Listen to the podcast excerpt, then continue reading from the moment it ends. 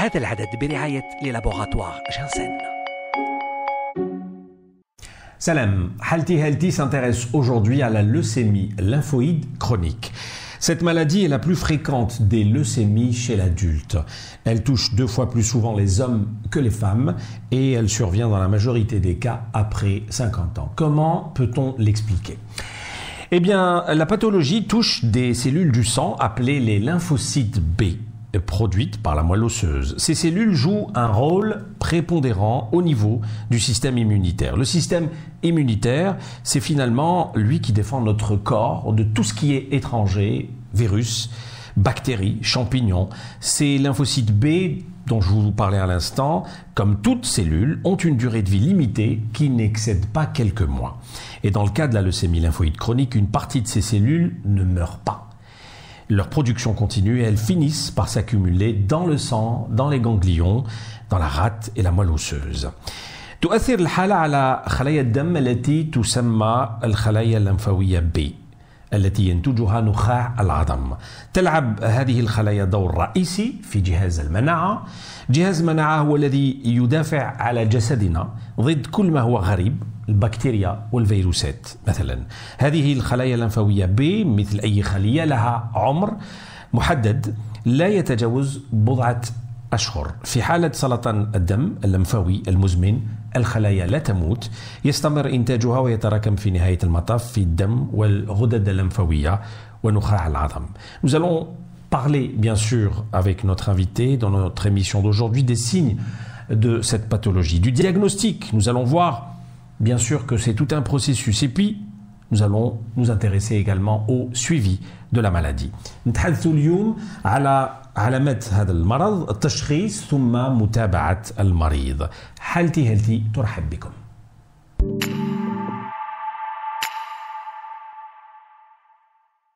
Nous recevons aujourd'hui le professeur Souad Taoussi. Bonjour professeur. Bonjour. Vous êtes euh, professeur en hématologie, médecin référent de la LLC au CAC de Blida, le centre anti-cancer de Blida, responsable du plateau technique de cytogénétique hématologique du service hématologie du CAC de Blida. Merci d'avoir accepté notre invitation. Merci de vous. Alors, nous allons définir d'abord cette maladie, tenter d'expliquer au grand public c'est quoi cette pathologie d'aujourd'hui.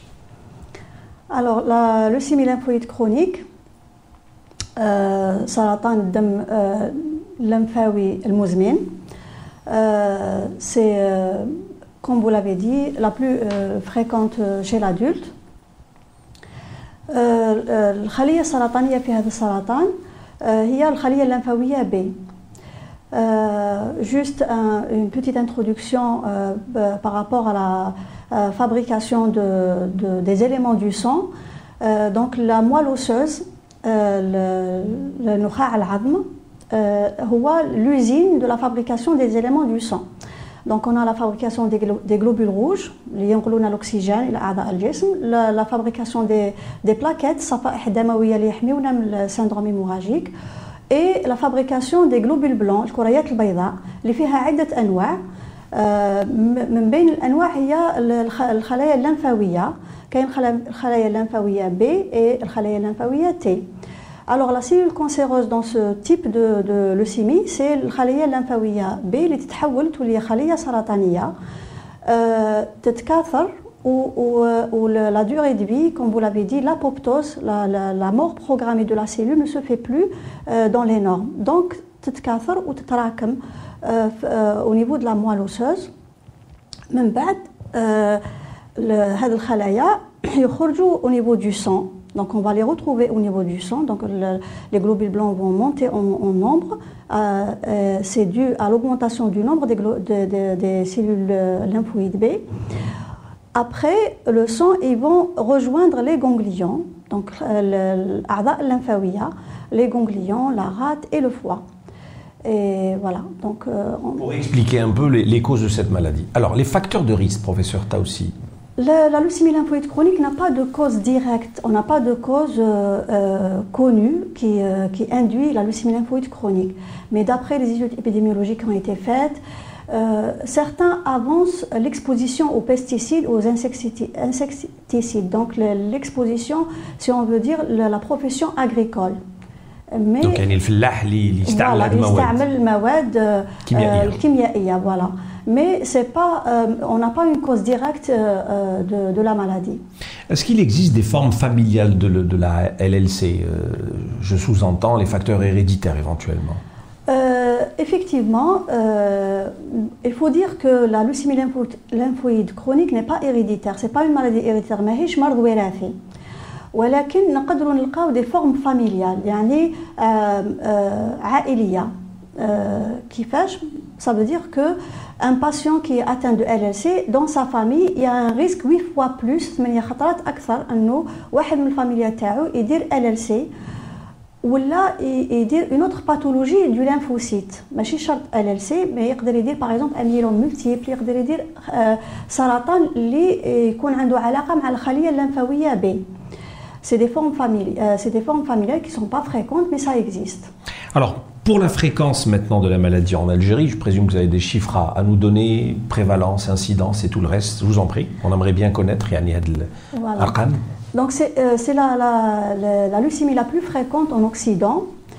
Euh, chez nous, elle occupe la cinquième place euh, parmi les cancers du sang, de manière générale.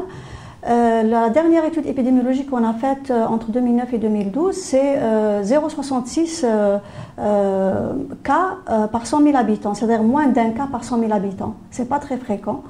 Voilà, c'est pas très fréquent comme cancer, mais ça reste le plus fréquent chez l'adulte. Hmm, Pays développés, pays en développement, aujourd'hui on voit la différence?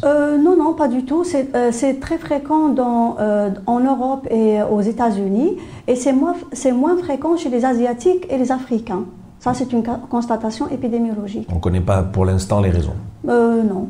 D'accord. Alors, on va rester un peu dans le, dans le même domaine, parce que nous essayons un peu de vulgariser cette maladie au maximum à- aux, aux internautes, à, à tous euh, nos fidèles euh, téléspectateurs. Euh, pourquoi les hommes sembleraient, je parle au conditionnel, plus touchés que les femmes C'est une réalité, c'est pas du conditionnel. Effectivement, l'homme est plus touché deux fois, jusqu'à trois fois plus touché que, que la femme. Euh, aussi, c'est une constatation épidémiologique partout dans le monde. C'est l'homme qui est plus touché que la femme en matière de leucémie lymphoïde chronique. Euh, voilà.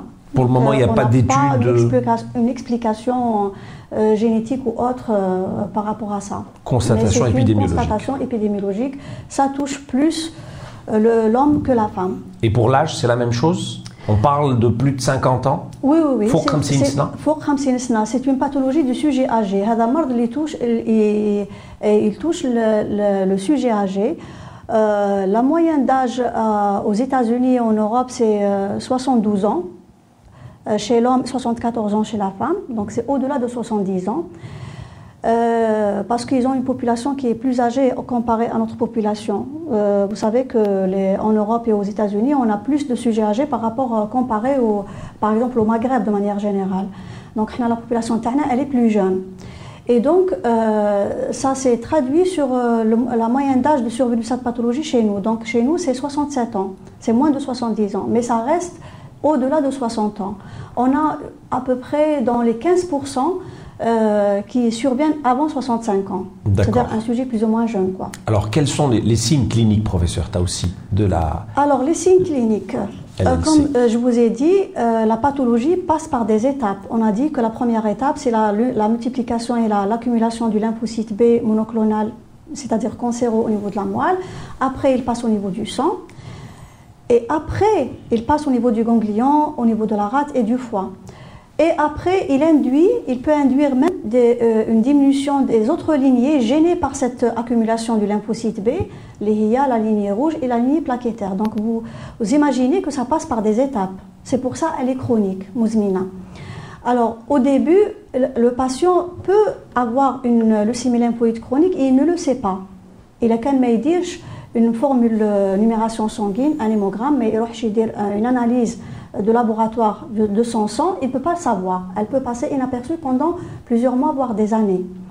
La deuxième étape, il y a les les signes cliniques, les homa, qui m'a quand ça passe au niveau des, ganglions, euh, l'oulesis, comme on dit en arabe, euh, au niveau de la rate, au niveau du foie, le kabid, هذو هما لي سين كلينيك. دونك آه عندنا انتفاخ تاع لي غونغليون يكون الإنسان عنده ولاسس في في كامل جسمه وين يكون كاين الواسس دو مانيير ناتوريل سيتادير أو نيفو سيرفيكال أو نيفو اكسيلير أو نيفو انغوينال اي يكون عنده انتفاخ في في في الطحال وانتفاخ في الكبد.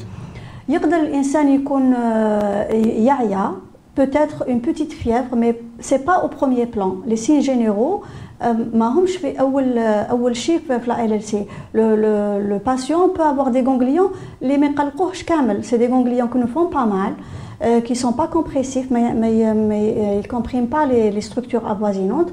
C'est des ganglions qui augmentent de volume.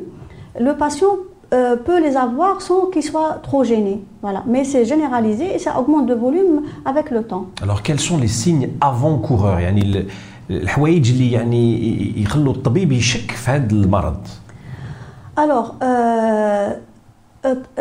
اذا كان الباسيون يكونسلت على ليتاب وين يكون عنده لاسس يكون عنده طيحال ولا يكون عنده كبد من اوني اون ديجا اون روتار بارابور دياغنوستيك باسكو الا كان وصل لهذه الدرجه سي كو راهو مر بالمرحله الاولى لو ستاد ا دو لا مالادي اللي فيه كو لي غلوبول بلون ولي لينفوسيت طالعين بوندون دي موا او دي زاني J'aimerais bien que la culture de faire un, un bilan euh, annuel, voire deux bilans annuels de, euh, sanguin, un, sanguin mm -hmm. un bilan sanguin deux fois par an ou là, une fois par an au minimum, de manière ordinaire, même si on n'a rien, on perd rien si on fait un hémogramme, ça coûte pas très cher. Euh, dans les laboratoires privés, c'est disponible partout, même dans les structures publiques. Et euh, on peut euh, déjà suspecter une, une, leucémie lymphoïde chronique à ce stade. Si on trouve des globules blancs élevés, et ces globules blancs, on s'intéresse à l'équilibre leucocytaire, c'est-à-dire ils sont faits de quoi? Et on va voir qu'ils sont faits de lymphocytes. Mais il n'y a pas des signes genre une fatigue ou les euh, Non, non, non.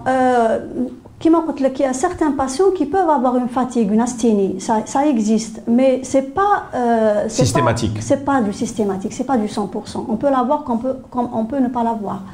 Une fatigue, une petite fièvre, un petit amaigrissement, une chienne chouïa, mais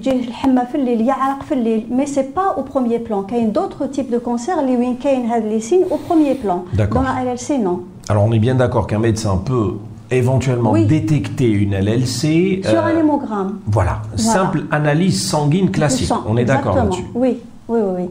Il peut suspecter, il contrôle, on a des chiffres, euh, on va les donner peut-être au diagnostic. On a la barre de 5000 lymphocytes. Si on a plus de 5000 lymphocytes, on doit surveiller le patient. On doit refaire cet hémogramme euh, chaque mois pendant trois mois. Si on trouve que cette lymphocytose persiste, elle est là tout le temps, et elle se prolonge dans le temps et elle augmente. Donc on est bien peut-être sur une LLC, on doit faire d'autres examens bien sûr pour poser le diagnostic. Maintenant, si on reçoit un patient qui a, une lymphocytose qui dépasse les 15 000, déjà là on est alerté plus de 15 000, on doit peut-être euh, refaire une fois et aborder les examens pour poser le diagnostic. Alors, pour la leucémie lymphoïde chronique, euh, j'imagine que pour le diagnostic, c'est tout un processus par la suite. C'est long. Exactement. C'est pas très long. C'est très facile au fait de faire le diagnostic quand on a les outils. Mmh. Maintenant, si on constate chez un patient, soit on le reçoit voilà, au premier stade, on n'a que euh, l'hyperlymphocytose et l'hyperleucocytose, ou bien on le reçoit au deuxième stade de la maladie avec des ganglions, etc. On, on, on fait un hémogramme.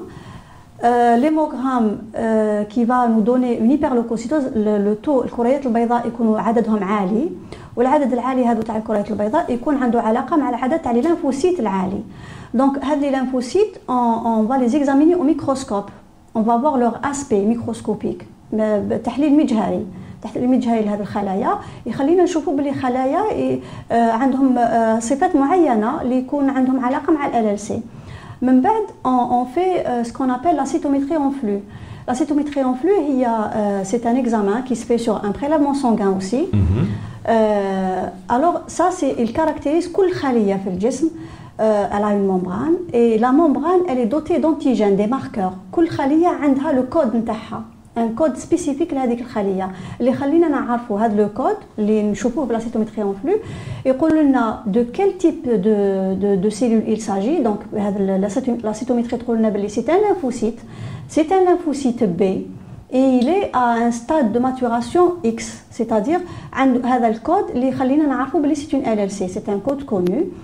on, le calcule et on connaît que, voilà, on va connaître que c'est une LLC par rapport à la cytométrie. Donc c'est un examen sanguin c'est pas péjoratif, c'est un prélèvement sur son périphérique et qui se fait sur un, euh, sur un appareil. Maintenant, en Algérie, pratiquement tous les, euh, tous les services d'hématologie sont dotés de cet appareil et ils peuvent faire l'examen. Alors, qu'est-ce que vous pouvez nous dire, professeur aussi sur l'évolution de la maladie à présent? Voilà, une fois qu'on pose le diagnostic, euh, la, la, LLC, c'est une pathologie très hétérogène, même au même stade. C'est-à-dire au stade A, quand on n'a que la lymphocytose, on est zen, il n'y a pas de problème, il n'y a pas de signe clinique, on peut, ça peut passer inaperçu si on ne fait pas un hémogramme comme je vous ai dit. Quand on est au stade B ou au stade C, c'est une maladie qui est active, qui est progressive. Mais au sein du stade B, c'est hétérogène. Un stade B peut évoluer de manière plus ou moins euh, zen, un autre stade B, il évolue rapidement et il, il aggrave sa maladie. Donc on a les facteurs pronostiques, on doit les savoir. Les facteurs pronostiques, on a euh, les stades, comme je vous ai dit, stade A, stade B, stade C, on a, a déjà expliqué. Il y a d'autres facteurs pronostiques, il y en a plusieurs. Euh, la, génétique en fait partie. Donc on doit euh, rechercher des facteurs génétiques qui vont nous dire que ce patient va évoluer lentement et ce patient va progresser rapidement et va compliquer. Donc là, euh, l'examen génétique, je ne vais pas euh, aborder tous les aspects, mais euh, la délétion PC3, Khalel Gini, il est touché le chromosome 17, la PC3, si elle est délétée ou elle est mutée, Khalel Gini, ces patients-là vont avoir une maladie agressive qui va être résistante au traitement ordinaire, classique. Euh, l'immunochimiothérapie, où ils vont avoir besoin d'être traités par des thérapies nouvelles, la thérapie ciblée. Mhm. Voilà. Donc euh, c'est important de, de, faire cet examen pour les patients, euh, chose qu'on fait à Blida depuis 12 ans. Et le, le traitement aujourd'hui ou les traitements qui existent alors, Avant de passer aux questions des, des, internautes? Voilà, les, traitements actuellement, c'est la chimiothérapie, l'ilaj et l'immunothérapie, l'ilaj donc, l'immunochimiothérapie, c'est le, premier traitement qu'on peut proposer aux patients. Alors, les traitements, on, propose les traitements selon l'âge du patient. Avant 70 ans, on peut proposer un type de traitement. Après 70 ans, c'est un autre type.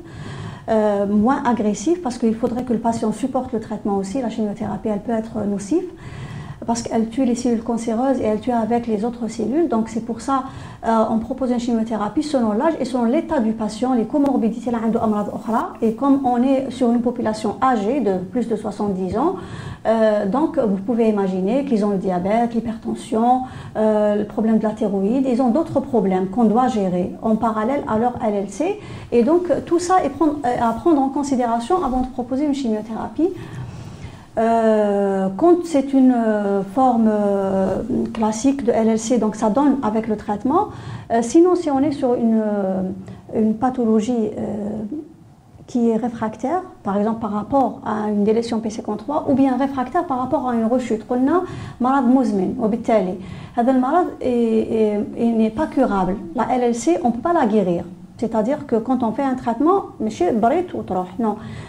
Euh, il est à vie, c'est un traitement. Voilà, c'est un traitement pas à vie, non. On peut avoir une rémission, c'est-à-dire كامل اعراض المرض تروح من بعد ما نديروا يعني نبراو نبراو يعني entre guillemets pendant des mois voire des années نقدروا نقدروا نديروا اون شيموثيرابي سي اون اي بون ريبوندور نقعدوا 10 سنين بلا المرض بصح يقدر يعاود يولي on appelle ça la rechute et à chaque rechute, donc le malade peut faire 2, 3, 4 rechutes au, cours de sa vie. Il a quand même une longue vie, il a quand même la maladie d'être il peut plusieurs rechutes. Et à chaque fois, vous adaptez un nouveau traitement. Voilà.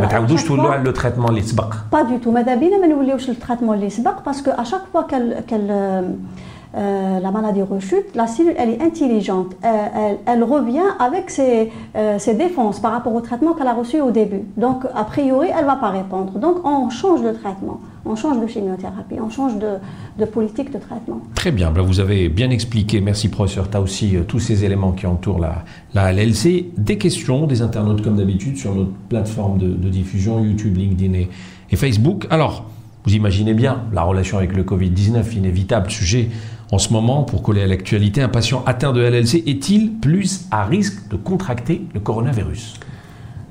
Oui, bien sûr qu'il est plus à risque. Euh, il faut savoir de manière générale que, comme vous l'avez dit bien à l'introduction, que le lymphocyte B, c'est la première barrière d'immunité du corps.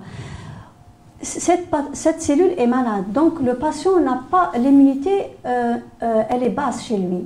Euh, que ce soit cellulaire ou humorale. En dehors du contexte du Covid, لا ال ال سي لو مالاد كي اون ال ال سي عنده قابلية إنه يدير لي زانفيكسيون أكثر من لا بوبولاسيون جينيرال لا ال ال سي سي با اون مالادي كونتاجيوز ما تعديش. سي لو مالاد لي ينعدى. يعني المريض اللي يكون عنده ال ال سي يكون سوسيبتيبل يكون ضعيف من ناحية المناعة ويكون سوسيبتيبل دو فيغ دي زانفيكسيون وكي يديرهم؟ يديرهم دو مانيير بلو غراف كو لا بوبولاسيون جينيرال Donc il a, une fréquence élevée d'infections et il a une gravité élevée des infections, plus que la population générale par rapport à la maladie elle-même. Alors si c'est un malade qui reçoit de la chimiothérapie, c'est encore aggravé, ça, parce que la chimiothérapie, elle aggrave l'état de dépression immunitaire. Et elle l'affaiblit. Elle l'affaiblit, exactement. Donc, il y a une ويكون عنده قابليه انه يدير لي زانفيكسيون تعفنات اكثر من لا بوبولاسيون جينيرال ويديرها دو مانيير غراف دونك يفو فير تري اتونسيون ا سو بوين باسكو يقدر يكون ان مالاد او ستاد ا اللي يقدر يعيش به 10 سنين لو ستاد ا كاين دي مالاد كي ريست اون ستاد ا بوندون 10 ans مي يقدر يموت اون انفيكسيون باسكو ليتا ديمينو ديبريم اي توجور لا ضعف المناعه دائما كاين ميم او بروميير ستاد دو لا مالادي لو كا دو كوفيد 19 فوالا لو كا دو كوفيد 19 effectivement il est plus exposé que les autres pour faire une infection par le Covid-19, donc il doit se protéger plus que les autres.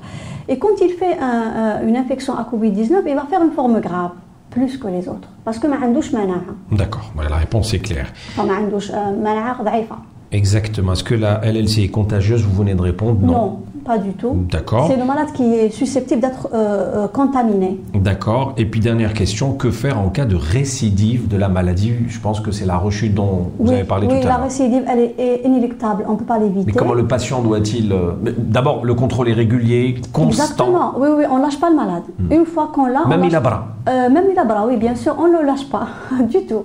Donc on le contrôle pendant trois mois pendant les deux premières années, puis chaque six mois pendant deux ans, puis chaque année, si la maladie n'est plus là, mais on ne le lâche pas. On a son numéro de fil, on, le contrôle même par téléphone. il se contrôle lui-même, puisqu'il est déjà passé par. Ah, voilà, on, explique au patient la maladie, Déjà, le fait qu'il sait déjà les aires ganglionnaires euh, qu'il doit examiner, il يكون يشوف نقولوا له شفت ولسيس عاود خرج لك عاود ولي. Il a درت un hémogramme pour un autre pendant une année par exemple, si on ne voit pas le patient pendant une année, il doit faire un hémogramme pour autre chose. نقولوا له لقيت الخلايا تاوعك زادوا عاود ولي, etc. Donc il se contrôle lui-même et nous on ne le lâche pas, on a un contrôle régulier. Et quand il rechute, s'il rechute au stade de la maladie, parce qu'il peut rechuter avec des lymphocytes seulement, on ne traite pas, on surveille. Le stade 1, la lymphocytose seule, ne, se traite pas, on surveille. Maintenant, s'il rechute au stade de maladie active, c'est-à-dire des ganglions et des signes généraux, on traite. Et comme je vous ai dit tout à l'heure, on doit, si on a les moyens, éviter le premier traitement qu'il a reçu pour éviter les résistances. Très bien. Merci beaucoup, professeur Soata aussi, d'avoir accepté notre invitation et d'avoir expliqué aujourd'hui euh, euh, tous les éléments à savoir sur cette pathologie. Merci à vous. Je rappelle que vous êtes professeur en hématologie et médecin référent de la LLC au CAC de Blida. J'espère euh, qu'on a réussi euh, au moins à vous faire connaître la leucémie lymphoïde chronique. Merci pour votre fidélité. À très bientôt.